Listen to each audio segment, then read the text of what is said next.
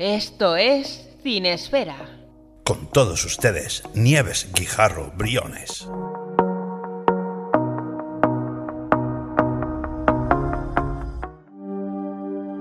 Muy buenas y feliz noche de jueves a todo ese querido público que está puntual al estreno de Cinesfera en Radio Trovador cada jueves a eso de las 11 y también al excelente público de Glam Stereo que cada martes está puntual a su cita. Os habla, como siempre, Nieves Guijarro Briones, directora de la línea Puño Sucio de Ediciones Bernacci. Y es todo un placer para mí estar con vosotros aquí en esta semana después de, bueno, pues de estas pequeñas vacaciones que me he tomado con motivo de Halloween. Hemos tenido seis días completísimos con nuestro especial de Halloween de Noche de Terror, anual, en el que hemos podido escuchar pues esos relatos de todo tipo y también hemos hablado de cine y además de buen cine, cine ideal para esta época del año, ¿no? Ha sido una semana muy bien aprovechada, pero ya era momento de volver, ¿verdad? Y bueno, como os había dicho antes de esta despedida para estas mini vacaciones o vacaciones express, vengo aquí pues con uno de los últimos estrenos de, de, este año. O sea, hoy toca un programa un poquito más actualizado. Y como sé que estáis deseando que esto empiece de una vez, lo entiendo, yo también, os voy a dejar con el tráiler del film que será protagonista de esta noche, como bien mandan los cánones. If you're watching this, then you know by now a huge problem is heading our way. An emergency meeting is being called at our usual place immediately. Free bagels. I've made a shocking discovery. I need you to get me in touch with NASA immediately. Well, NASA and I aren't really on speaking terms these days. Well, that'll change. When you tell them that the moon is out of orbit. There's no need to panic. I'm not crazy! Why are they lying about all this? It's too late to stop. You knew all this was happening before NASA. You're the unidentified source? Oh, yes. We're dealing with an intelligent entity. We're planning a mission to attack this thing. I'm asking you for your help. Say yes, Brian. I need you to be brave. If the moon really is what you think it is, suit up. You have got a big gravity wave coming your way. You have to launch now. Did he say gravity wave? I see Trouble on the way. We're underwater, guys! Uh, that's crazy. I hear hurricanes are blowing. Whoa, whoa, slow down! What's the plan? Save the moon, save Earth. Brian, what are you doing? It's flying itself!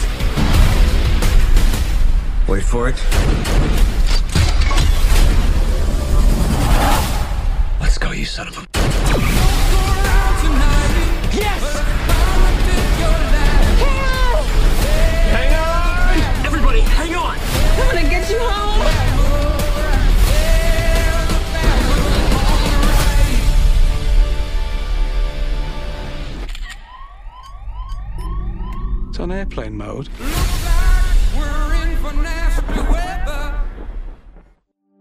Pues sí, se trata de Moonfall, la última película de Roland Emmerich, año 2022.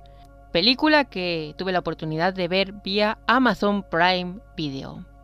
Este va a ser un programa de sentimientos encontrados, es decir, no, no estáis ante un programa como algunos de los que hemos tenido, que sea para cantar alabanzas precisamente, puesto que Moonfall está ahí, ahí, ahí. No es una película excesivamente buena, tampoco es tan nefasta como dicen algunos, tiene ahí un punto intermedio, pero digamos que tampoco llega a ser ni mucho menos una película notable, aunque para ser cine independiente sí que es cierto que es de las más caras. Y bueno, hablamos de un reparto encabezado por nombres como Hale Berry, Patrick Wilson, John Bradley West, Michael Peña o Charlie Plummer, entre otros de no menos importancia. Su estreno en cines en este febrero de 2022 pasó sin pena ni gloria y bueno, pasó sin pena ni gloria también porque en febrero estaba en cines y en mayo ya podíamos verla en Amazon Prime Video. Y vamos a ser honestos, la crítica la ha despellejado. Sin embargo, yo la vi pues porque pensé que, que bueno, que merecía una oportunidad. Y por supuesto, se la vamos a dar esta noche en Cinesfera. Así que, si os parece, vamos por fin a continuar con esta primera parte en la que, como sabéis, vamos a hablar de su director, de los intérpretes y otros aspectos igualmente reseñables de su ficha técnica. Así que, sin más dilación, vamos a comenzar. Arranca la primera parte de Cinesfera. Cuéntanos, Nieves.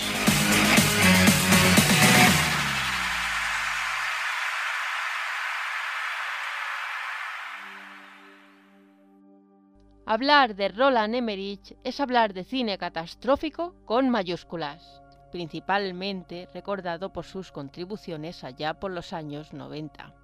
La fama le llegaría ya por el año 1992 al ser contratado como sustituto para el director Andrew Davis en el rodaje de la película de acción Soldado Universal, una película que por cierto pegó un pelotazo tanto como para que le siguieran un par de secuelas, Soldado Universal 2 y Soldado Universal 3, que bueno, estas no fueron estrenadas en cine, sino que fueron lanzamiento directo a vídeo. Ya en el año 1994 pegaría otro grandísimo pelotazo con la película de ciencia ficción Stargate. Por cierto, un récord taquillero de la época, muchísimo más rentable de lo que se había previsto en un principio. Así fue como se inició esta franquicia tan popular y mediática. Año 1996, otro gran año para el director. Seguro que si os digo Independence Day, lo entendéis perfectamente. Una recaudación de 100 millones de dólares en menos de una semana. Una de las películas más exitosas de todos los tiempos. Por cierto, eh, la he visto un par de veces y tengo que decir, lamentablemente, y espero que me perdonéis, que a mí es una película que ni fu ni fa. Aunque tengo muchos amigos a los que les encanta. Intentaron también pegar el pelotazo con una serie de televisión de Visitor, prevista para Fox desde los años 97 a 98. Sin embargo, en cuestión de, series no tuvieron tanto éxito y fue cancelada después de la primera temporada. Recordemos que esta, que esta serie era de Emmerich junto con Devlin. Año 1998.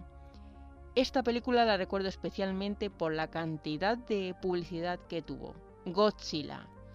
El despliegue publicitario me acuerdo que fue inmenso, pósters y bueno, un montón de merchandise.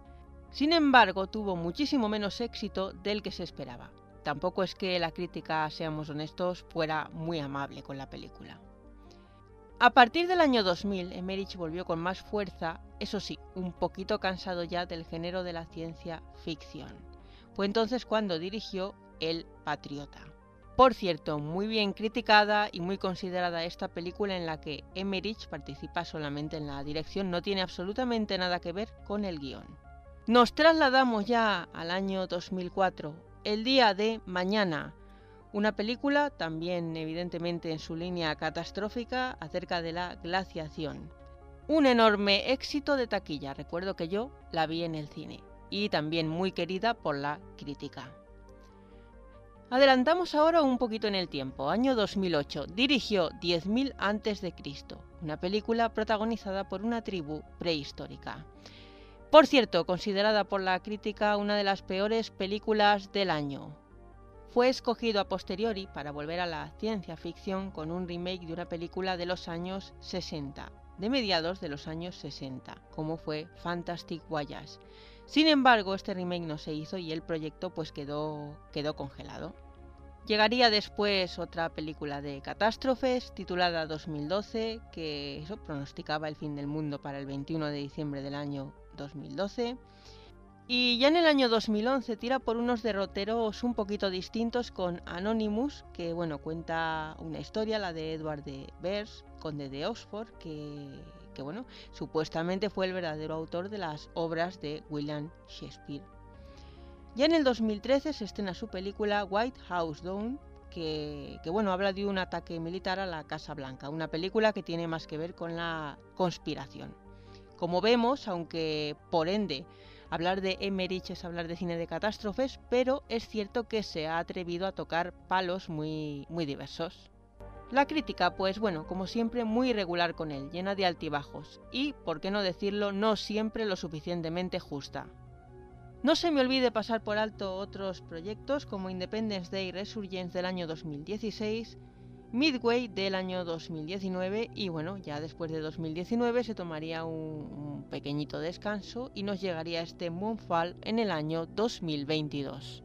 Pero si hay algo que no se le puede reprochar a Emmerich es la elección de sus repartos, siempre corales y siempre llenos de estrellas como es el caso. Y precisamente después de recordar su filmografía tan variada, unas veces exitosa, otras veces tan vilipendiada, vamos a pasar a lo importante que es hablar de la caterva de estrellas que nos encontramos en este Moonfall, más allá de su calidad, en la que, como siempre, entraremos en el segundo cuarto de este programa.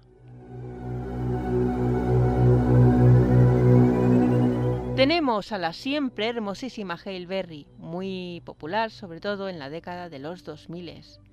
Es una actriz, directora y productora de gran calidad, ganadora del premio Oscar, ganadora de un premio Globo de Oro, ganadora de dos premios del Sindicato de Actores y también ganadora de uno de los premios más potentes y famosos de la industria, el Emmy. Una de las actrices mejores pagadas de Hollywood. Pero aunque Berry pegó su pelotazo en el año 2000, saltaría a la fama en el año 1992 por su participación en la comedia romántica Boomerang, en la que trabajó junto a Eddie Murphy. Posteriormente llegarían otras películas por las que también sería bastante recordada. Los Picapiedra, año 1994. La comedia Burlow, también, también con su punto dramático, del año 1998 y una película de corte televisiva titulada Presenting Dorothy Dandrick del año 99, que fue la que le hizo ganar el premio Emmy siendo joven, y el premio Globo de Oro a la mejor actriz en una película de corte televisivo. Tiene el ranking de ser la única mujer afrodescendiente que ha ganado el premio Oscar a mejor actriz. Ahí queda eso. Otras cintas importantes igualmente en su etapa noventera son Losing Isaiah del año 95, que protagonizó junto a la ya mítica Jessica Lange, Race the Sun del año 1996, no nos olvidemos tampoco de Executive Decision junto a Carl Russell. Y bueno, en ese mismo año 1996 fue contratada por marcas de cosméticos. También la podemos recordar en la comedia Paps, año 1997. Al año siguiente, en el 98, fue tremendamente elogiada por su papel en Woodford. La vimos también en ese mismo año como Zola Taylor en la película ¿Por qué los tontos se enamoran? Si nos vamos al año 1999, pudimos disfrutar de ella en Introducing Dorothy Dandrick, una cinta que he nombrado anteriormente, para HBO. Esta fue la actuación por la que fue nominada para el premio de la Academia a Mejor Actriz. Lo cierto es que en este papel ella se involucró demasiado. A partir de, del año 2000, como digo, sí que tiene ya interpretaciones famosas. Fue Tormenta en la serie de X-Men año 2000 y también en sus secuelas. En el 2001 apareció en la película Swordfish, que por cierto eh, tuvo una escena suya en Topless muy comentada. 2001 en el largometraje Monsters Ball. Lo tenía bien merecido y se convirtió en chica Bond en el año 2002 en Die Another Day en el papel de Jinx. Por cierto, en un excelente homenaje a la insustituible Ursula Andrews. Otro papel, aunque para mí un poco menor, es el que hizo en el thriller psicológico Gótica junto a Robert Downey Jr. Estamos hablando de noviembre del año 2003. Por cierto, en este rodaje llegó a romperse un brazo. Y no recordemos el grandísimo fiasco que supuso su papel en la película Catwoman, por la que la nominaron al Razzie a Peor Actriz. Eso sí, el traje que llevaba, a pesar de que la película no gustó y tuvo unas críticas muy duras, con cierta razón, el traje que llevaba Hale Berry se convirtió también en un icono. Año 2007, trabajó junto a Bruce Willis en Perfect Stranger. En ese mismo año pudimos verla en Things We Lost in the Fire, coprotagonizada por Benicio del Toro, aquí hacía el papel de una viuda, y a pesar de que la película no fue precisamente un éxito en taquilla, pero sí que fue un éxito de crítica. Por cierto, en abril de ese mismo año, 2007 por lo que se ve fue su año, recibió una estrella en el Paseo de la Fama de Hollywood enfrente del teatro Kodak.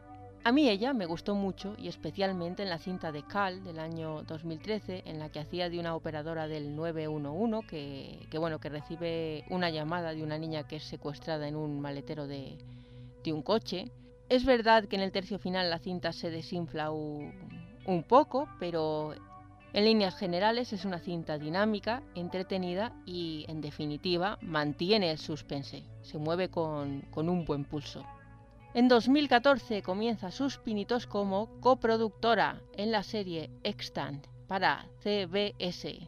Esta serie tuvo dos temporadas, se movió de forma muy positiva y las críticas también fueron bastante benevolentes con ella. Por cierto, ella fundó una compañía de producción junto a Elaine Goldsmith Thomas. En el año 2017 la pudimos ver en una secuela, en la secuela de una comedia de acción llamada Kingsman. Y bueno, la crítica no se portó demasiado bien con la película, pero la recaudación de 400 y pico millones de dólares pues no estuvo mal. Ese mismo año la encontramos trabajando junto a Daniel Craig en un drama. Ella interpretaba a una, a una mujer de clase trabajadora en Los Ángeles en el año 1992. La película, por cierto, se estrenó de forma limitada. Ya de las últimas veces que, la hemos visto ha sido en la tercera parte de, John Wick para Bellum, estrenada el 17 de mayo del año 2019. Grandes aportaciones cinematográficas las de esta mujer. Nos encontramos también en el reparto de esta Moonfall con Patrick Wilson, nominado al Globo de Oro por su participación en la miniserie de HBO Angels in America, nominado también al premio Primetime Emmy a Mejor Actor de Reparto. Cintas conocidas en las que hemos podido verle. El fantasma de la ópera, año 2004, Little Children, año 2006, Hard Candy, excelente película por cierto del año 2005, Watchmen del 2009, pero por supuesto si hay algo por lo que es especialmente conocido es por su participación en las películas de Insidious. Y no digamos la saga de Conjuring desde el año 2013 hasta el presente. Otras series famosas en las que ha participado A Man desde el año 2011 al 2012 para la CBS, aquí hacía el papel de un neurocirujano. Y también le hemos tenido en la serie FX Fargo del año 2015. Esta le valió una nominación al Globo de Oro. Antes he nombrado en el año 2004 su participación en El fantasma de la ópera, pero que no se me olvide mencionar su actuación en El Álamo. Aquí trabajó junto a un excelente reparto encabezado por Emmy Rossum y Gerard Butler. No le olvidemos tampoco en el año 2006 en Running White Scissors y más tarde en Little Children junto a la actriz Kate Winslet. Recordemos que por esto obtuvo una nominación a los premios Satélite, uno de los premios más jugosos de la industria. En 2008 le tuvimos en Lakeview Terrace, Samuel L. Jackson, Kerry Washington. Este reparto tan excelente tenía esta cinta. Un punto de inflexión en su carrera fue su participación en El Watchmen de Zack Snyder. Año 2010, Morning Glory, Rachel McAdams, Jeff Goldblum, Harrison Ford, Diane Keaton, un repartazo, vamos. Y en 2011 por fin protagoniza la cinta Insidious. Aquí encara el papel de Josh. Dos años más tarde terminaría de hacerse mundialmente famoso con su participación en The Conjuring en el papel de Ed Warren, junto a su excelente compañera de reparto Vera Farmiga. Tanto fue el éxito que cosechó esta película que años más tarde, en el 2016, le invitaron a participar en The Conjuring 2. Recordemos que sus participaciones televisivas tampoco andan nada cojas, porque se hizo famoso con su papel en la serie Fargo en el año 2015, cuando ya empezaba la segunda temporada. Otra cinta para mí también muy destacable en su carrera, muy ovacionada además, Bonzo Mahawk, en la que trabajó junto a Carl Russell y Matthew Fox. No nos olvidemos que en ese mismo año 2016, en el que hizo la segunda parte de The Conjuring, participó en una película, un biopic de John Lee Hancock titulado The Founder. Y en el año 2019, dada su estrecha relación profesional con Roland Emmerich, protagonizó su película Midway. Aquí tenemos un actor con una carrera más que suculenta. A John Bradley West los más seriéfilos le conocerán perfectamente, más como Samuel Tarly, de la adaptación televisiva de Juego de Tronos. A nivel cinematográfico, tiene algunas cintas interesantes como Ana Karenina del año 2012, en el 2015 Men Up, en el 2016 Grimsby, y ya nos vamos para ver cosas interesantes al 2017 en Patient Zero y bueno, ya en este 2022 con Moonfall. A nivel televisivo, además de Juego de Tronos, le hemos visto anteriormente en Borgia y en el año 2012 en Berlín y también en Shameless, una serie bastante famosa. No tiene una gran carrera, la verdad, pero bueno, ha hecho, como vemos, algunas cosas bastante interesantes. A Michael Peña sí que lo conocemos un poquito más porque ha participado en películas de gran calibre como World Trade Center, Million Dollar Baby u otras series como Narcos y The Shield. Lo hemos visto también en la famosa El Tirador junto a Mal Wolver. Comenzó a participar en producciones así de más importancia a partir de los años 2000 cuando le vimos como Ignacio en 60 segundos, Semper Fi del año 2001, Buffalo Soldiers de ese mismo año, y ya si adelantamos en el tiempo cosas pues todavía más interesantes como Crash del año 2004, en ese mismo año que la he mencionado al inicio, Million Dollar Baby, 2006 Babel, 2006 también World Trade Center y bueno, otras producciones como Leones por Corderos del año 2007, Everything Must Go del año 2010, Good Doctor del año 2011 eh, de Lincoln Layer de ese mismo año, 2011. Y si nos vamos más adelante en el tiempo, pues otras producciones como Ant-Man del 2015, de Vatican Tape, de Martian también en ese mismo año, 2015, La Mula del año 2018, Extinction, Fantasy Island ya en el 2020, eh, esta Moonfall y bueno, parece ser que en el 2023 se le podrá ver en Ant-Man and the Wasp. También ha trabajado bastante en televisión, Pacific Blue, The Sentinel, eh, Urgencias, Roswell, The Walking Dead y trabajos de voz interesantes para series como American Dad. Se trata de un buen secundario que cumple a la perfección. A Kelly Yu Wenwen también está muy bien aquí, la hemos visto en varias producciones, aunque no en demasiadas. Por cierto, además de actriz, es una cantante de origen chino-canadiense. Su primera película fue Bajo la lluvia en el año 2012, dirigida por un director chino, Liu Chen. Pero en el año 2014 le llegaría su primer papel protagónico en la serie de televisión Un verano y medio. En 2017 protagonizó una película romántica titulada The X-File 3. Y bueno, producciones en las que hemos podido verla, además de 20, Chasing Dream, años 2018, 19, Back to Earth en el año 2020. Pues bueno, en realidad tiene más como cantante que como actriz. Yo creo que sin duda el nombre más importante con diferencia, aunque como habéis visto en este reparto coral, como suele ser costumbre en las películas de Emmerich, hay nombres importantísimos, pero sin duda el nombre por excelencia es el de Donald Shatterland, que, bueno, pocos voy a contar en este programa por la sencilla razón de que ya había hablado de él con la excusa de la invasión de los ultracuerpos de Philip Kaufman, año 1978. Entonces, pues lo que voy a hacer es, si queréis escucharme hablar de Shattelan, os voy a remitir al programa. Ganador del Oscar honorífico en el año 2017 por su trabajo, ganador de otros premios igualmente interesantes como los Globos de Oro por su participación en producciones de la categoría de Ciudadano X, ganador también de un premio Primetime Emmy y premio Donostia en el año 2019. Eso sí que es pasión por el cine y una vida dedicada en cuerpo y alma al cine. Otros nombres interesantísimos que figuran en este reparto, el de Charlie Plummer, M. Iquakor, Carolina Barsak, muy reconocida por su participación en el año 2016 en la película X-Men Apocalipsis, y también la aparición de Maxim Roy. El guion corre a cargo de Roland Emmerich, Halla Closer y Spencer Cohen.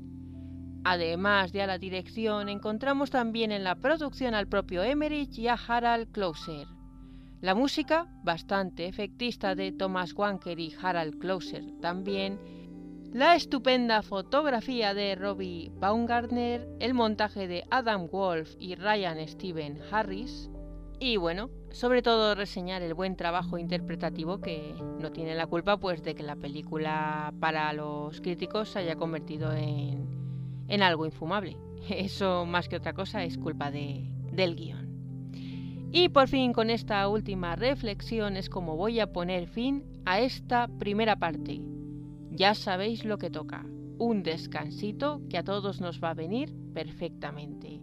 Así que relajaos o haced lo que tengáis que hacer y yo os voy a dejar, como siempre, con música de calidad, porque no hay mejor manera de hacer una pausa.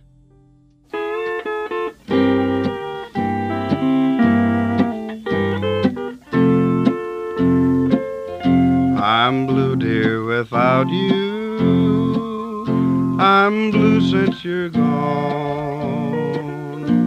Why did you leave me? Have I done wrong? If I had just known, dear, that you were through, you wouldn't have left me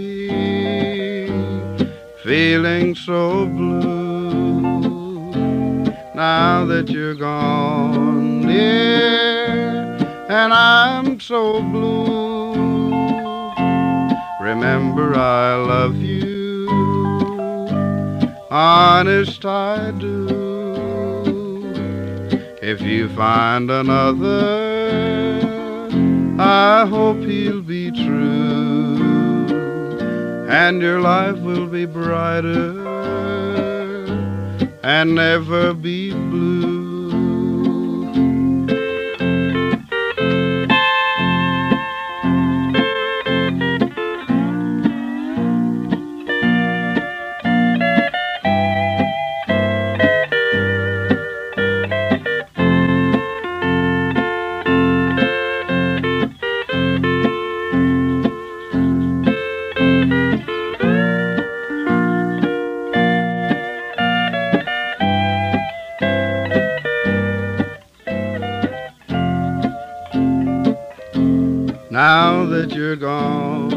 dear, and I'm so blue.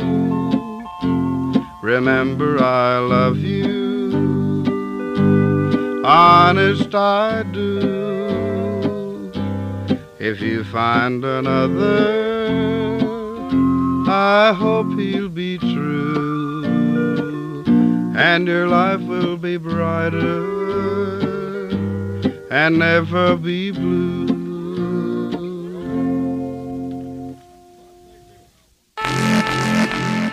Estás escuchando Cinesfera con Nieves Guijarro.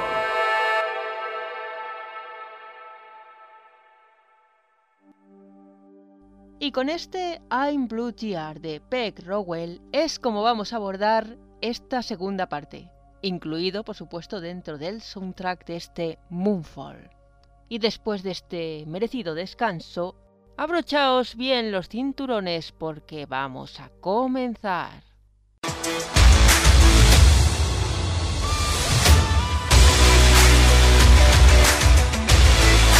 Aquí comienza la segunda parte de Cinesfera.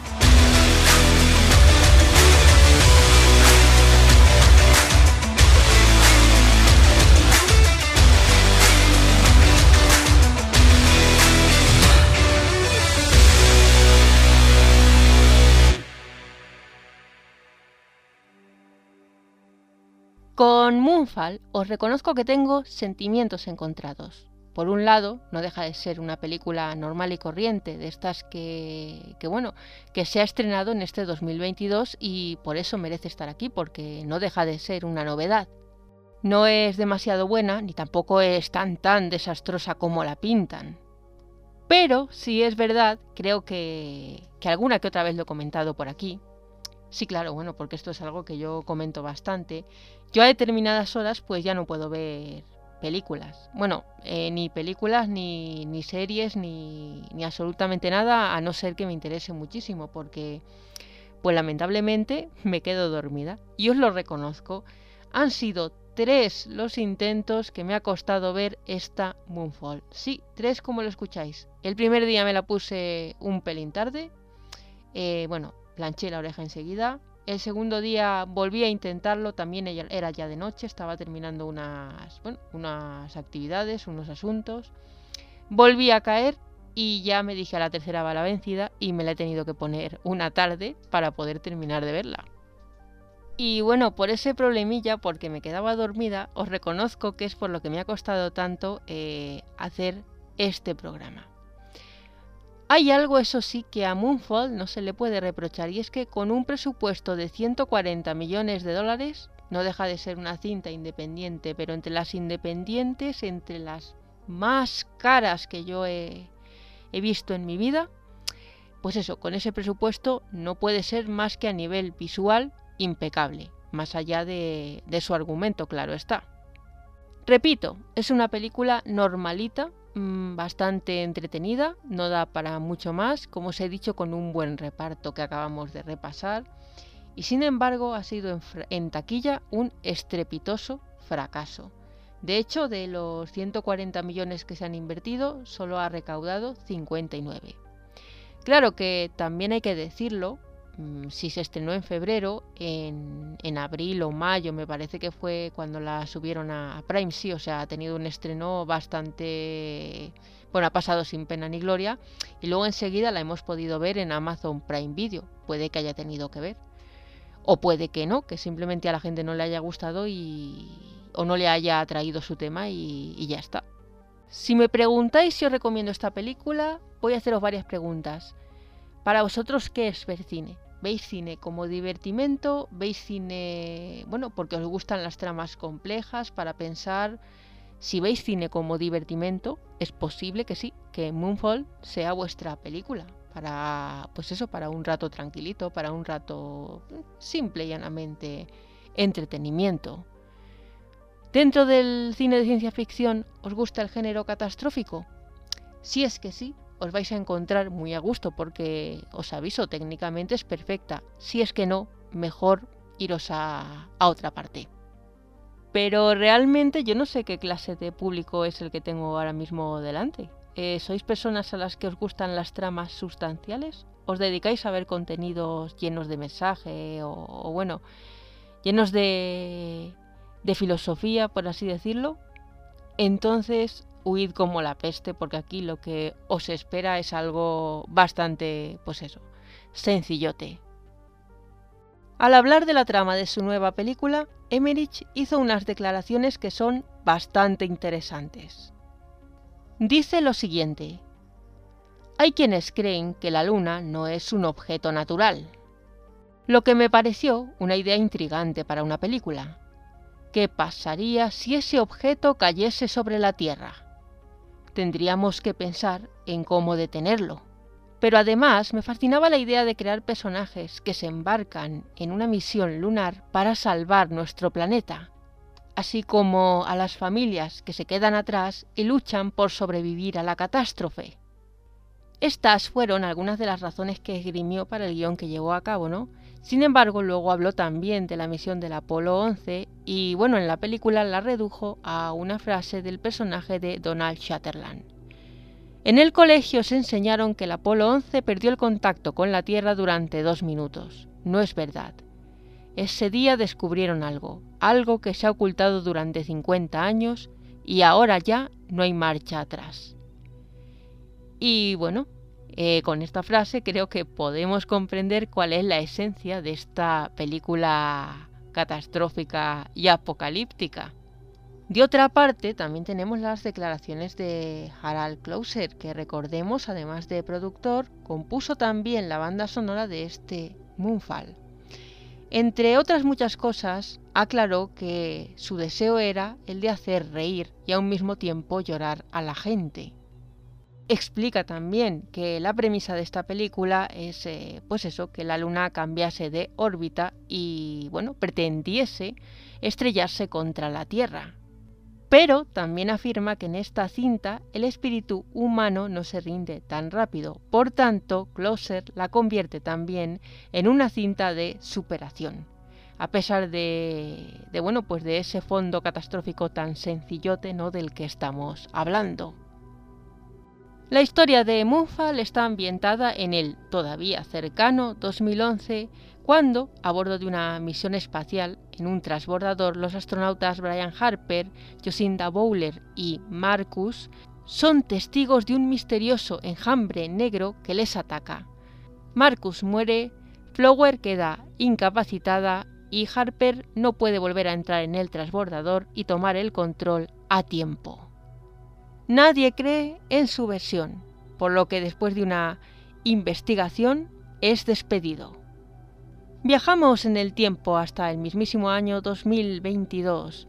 Entonces entra en juego un personaje un pelín extravagante, de nombre Houseman, un conspiranoico que está convencidísimo de que la Luna es una mega estructura y que, pues eso, se está acercando peligrosamente a la Tierra.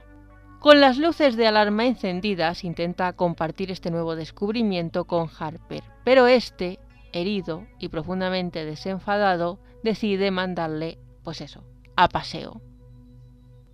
La órbita lunar continúa deteriorándose. Se acerca más y más a la Tierra, se suceden todo tipo de catástrofes, tsunamis, disipaciones atmosféricas, etcétera, etcétera, etcétera.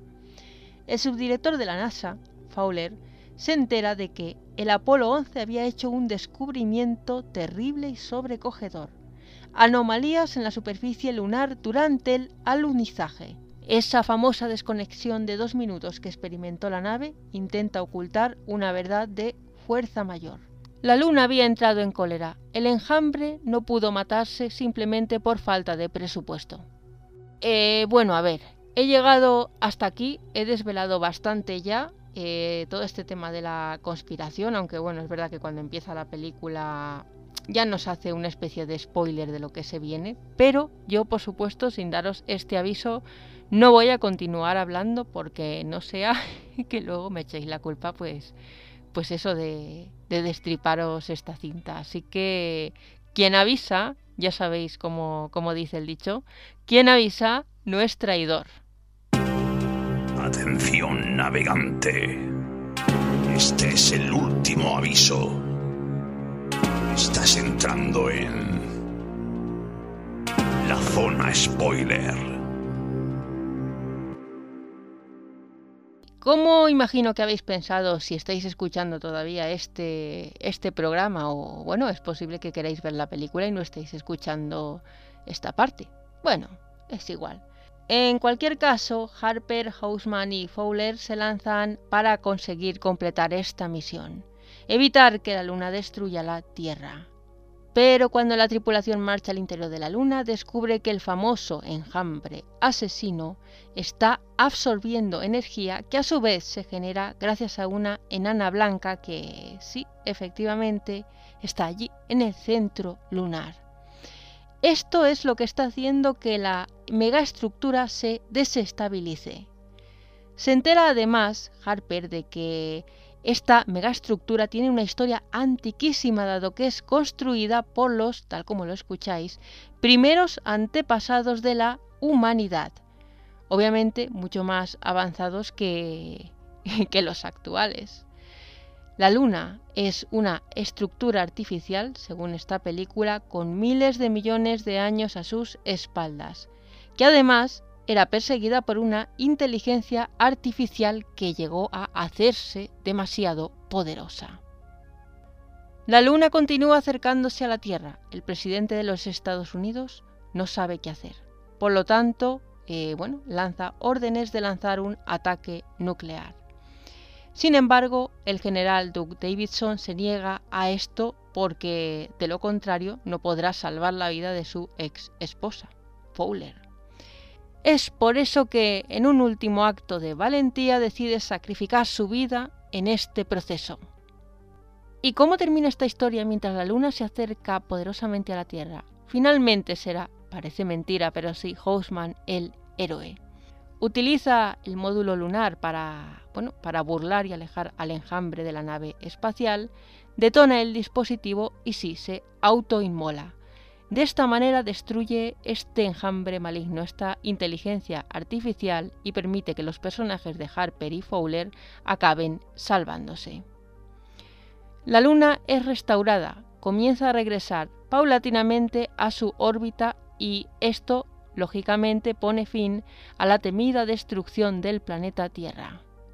El sistema operativo lunar no, no era realmente malvado, sino que era una inteligencia artificial benigna por cierto, para que el final de Houseman no sea, pues eso, tan agridulce, al final nos trae una escena bastante simpática en, que, en la que nos da a entender, perdón, pues que hay una copia de la conciencia de Houseman en la inteligencia artificial lunar y bueno, aparece ante él el holograma de, de su madre.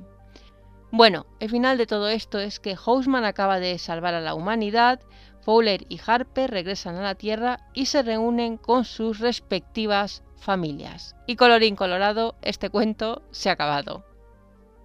Como veis, pues eso es lo que os he dicho, nada nuevo bajo el sol, una cinta facilona, llena de ideas que, bueno, si lo pensamos, no llegan a ser malas del todo, aunque va mucho por el camino conspiranoico.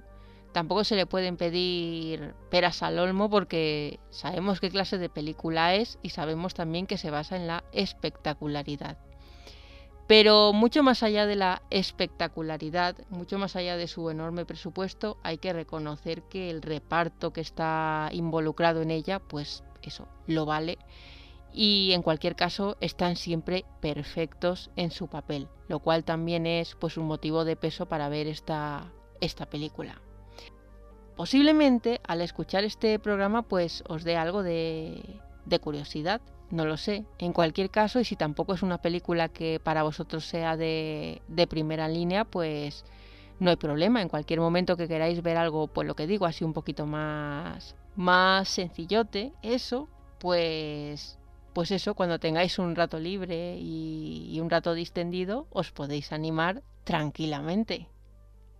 Y ahora vamos a pasar a una última parte muy interesante, y es la parte en la que se habla, pues eso, de ese elemento tan importante e indispensable en toda producción, la música.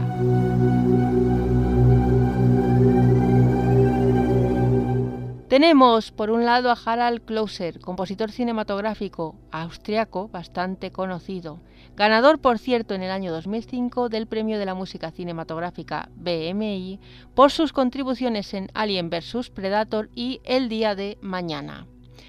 Otras composiciones en su haber. Desde finales de los 90, en el 97 hizo la banda sonora de Comedian Harmonies, en el 99 de 13th Floor, y avanzando un poquito en el tiempo, sobre todo ha trabajado a partir del año 2000, obviando el día de mañana y Alien vs Predator, le hemos visto en 10.000 antes de Cristo, en el año 2008 si no me equivoco, sí, 2008, en 2012 una película también de Emmerich de 2009, porque como veis, si hay alguien con quien ha trabajado mucho este compositor es precisamente con el señor Emmerich, en el año 2011 en Anonymous, en el año 2013 en White House Down y claro, una de sus composiciones más conocidas para Independence Day Resurgence del año 2016.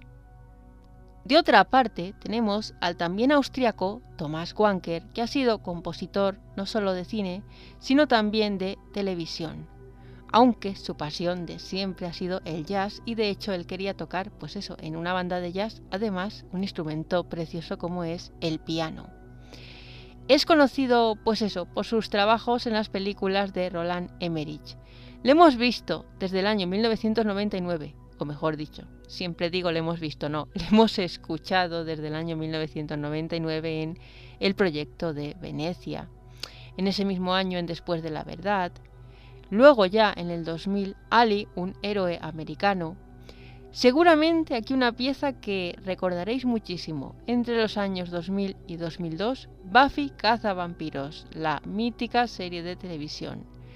El túnel en el año 2001, Drácula del año 2002, 2002 también en Pecados del Padre, en RFK también de ese mismo año, Dresde ya en el año 2006, Dos años más tarde, en el año 2008, también en 10.000 a.C., año 2009 en 2012, White House Down del año 2013, Independence Day Resurgence, año 2016, y en el año 2019 hemos podido verle en Midway, una película que, bueno, pues eso, cosechó también unas críticas bastante nefastas. A mi modo de ver, pues visualmente eh, está muy bien hecha, pero ni tanto ni tan calvo. A mí tampoco me acabó de, de convencer como película bélica. Y ya en el año 2022, pues en esta Moonfall. Ya como os he dicho, pues es un compositor muy conocido por trabajar junto a Roland Emmerich. He de decir que la banda sonora de Moonfall a mí no me ha disgustado. De hecho, me ha parecido una banda sonora bastante apropiada para, para lo que es. Y bueno, ya a estas alturas es que no hace falta ni que os lo diga. Por supuesto que para terminar este programa vamos a escuchar un segmento de este soundtrack. O sea, lo que viene siendo ya mismito porque sí, efectivamente estamos a punto ya de terminar el programa. Pero como ya sabéis, yo no me voy a ir de aquí sin recordaros unas cuantas cositas. La primera, si os gusta Cinesfera, recordad que podéis suscribiros a la página de Facebook y así podéis ver todas las últimas novedades. También os aconsejo que, bueno, os suscribáis a nuestro proyecto multipodcast de LuxPR Audios, donde, además de Cinesfera, podéis disfrutar del resto de nuestros proyectos. Martes de Terror, El Grimorio de las Almas Condenadas, Momentos Eróticos Dos Rombos y, bueno, este Cinesfera. ¿Dónde podéis encontrar todos estos podcasts? Pues en las mejores plataformas, Spreaker, Evox, Spotify, Google Podcasts y un largo, larguísimo, etcétera. Ya sabéis, a todas horas, en el momento que queráis, cuando mejor os venga, cuando más os plazca. Y ya de paso, no solo Cinesfera, sino que podéis seguir el resto de nuestros proyectos Martes de Terror en Instagram, en Facebook, Radio Trovador, también en Facebook, también en Instagram. Podéis estar al tanto de nuestra programación semanal y, como no, nuestra cuenta también de LuxFR Audios. Igualmente en Facebook e igualmente en Instagram. Eh, por todos estos canales podéis estar al tanto de nuestras novedades. Y ya por último, antes de mandar un fortísimo abrazo a nuestros amigos de Radio Trovador, que sé que estáis ahí puntuales escuchando este estreno, y a nuestros queridos amigos de Glam Stereo, Tinesfera en Glam Stereo, a partir de las ocho y media cada martes, hora Ecuador.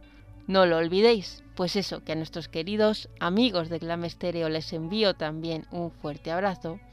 Pues eso, después de recordaros esto último, os quiero recordar también para que no lo olvidéis que podéis dejar comentarios y que amablemente me encantará poder responder, eh, bueno, pues todas vuestras opiniones. Y sobre todo, sobre todo, sobre todo, lo que sí me gustaría recordaros es que si queréis que hable de cualquier película en concreto, si queréis, eh, no sé, manifestarme cualquier opinión, cualquier cosa, cualquier duda que tengáis, recordad que podéis escribirme un mail a caosferalibros.yahoo.com y que, bueno, yo contesto absolutamente a todos los mails. Así que ya sabéis, podéis animaros a dejarme un mensaje. Ah, se me olvidaba también, a través de la página de Facebook Caosfera podéis ver todas las novedades que, que tenemos y claro, todas las novedades de Cinesfera se comparten también semanalmente. Y ahora ya sí, ahora ya por fin voy a terminar. Así que me despido de vosotros hasta la semana que viene. Y bueno, os dejo con esta pequeñita pista, ¿vale? Nos vamos a trasladar en el tiempo. Vamos a hablar de cine clásico. Concretamente voy a dar marcha atrás hasta el año 1968. Para todos los amantes del cine de, ciencia ficción, sé que no tengo que decir nada más porque ya sabéis con lo que vais a encontraros la próxima semana. En fin. Pues nada, ahí lo voy a dejar. Ahora ya sí que me despido. Sí que sí. Y, y os dejo pues eso con un segmento de la banda sonora de esta Moonfall. Disfrutad.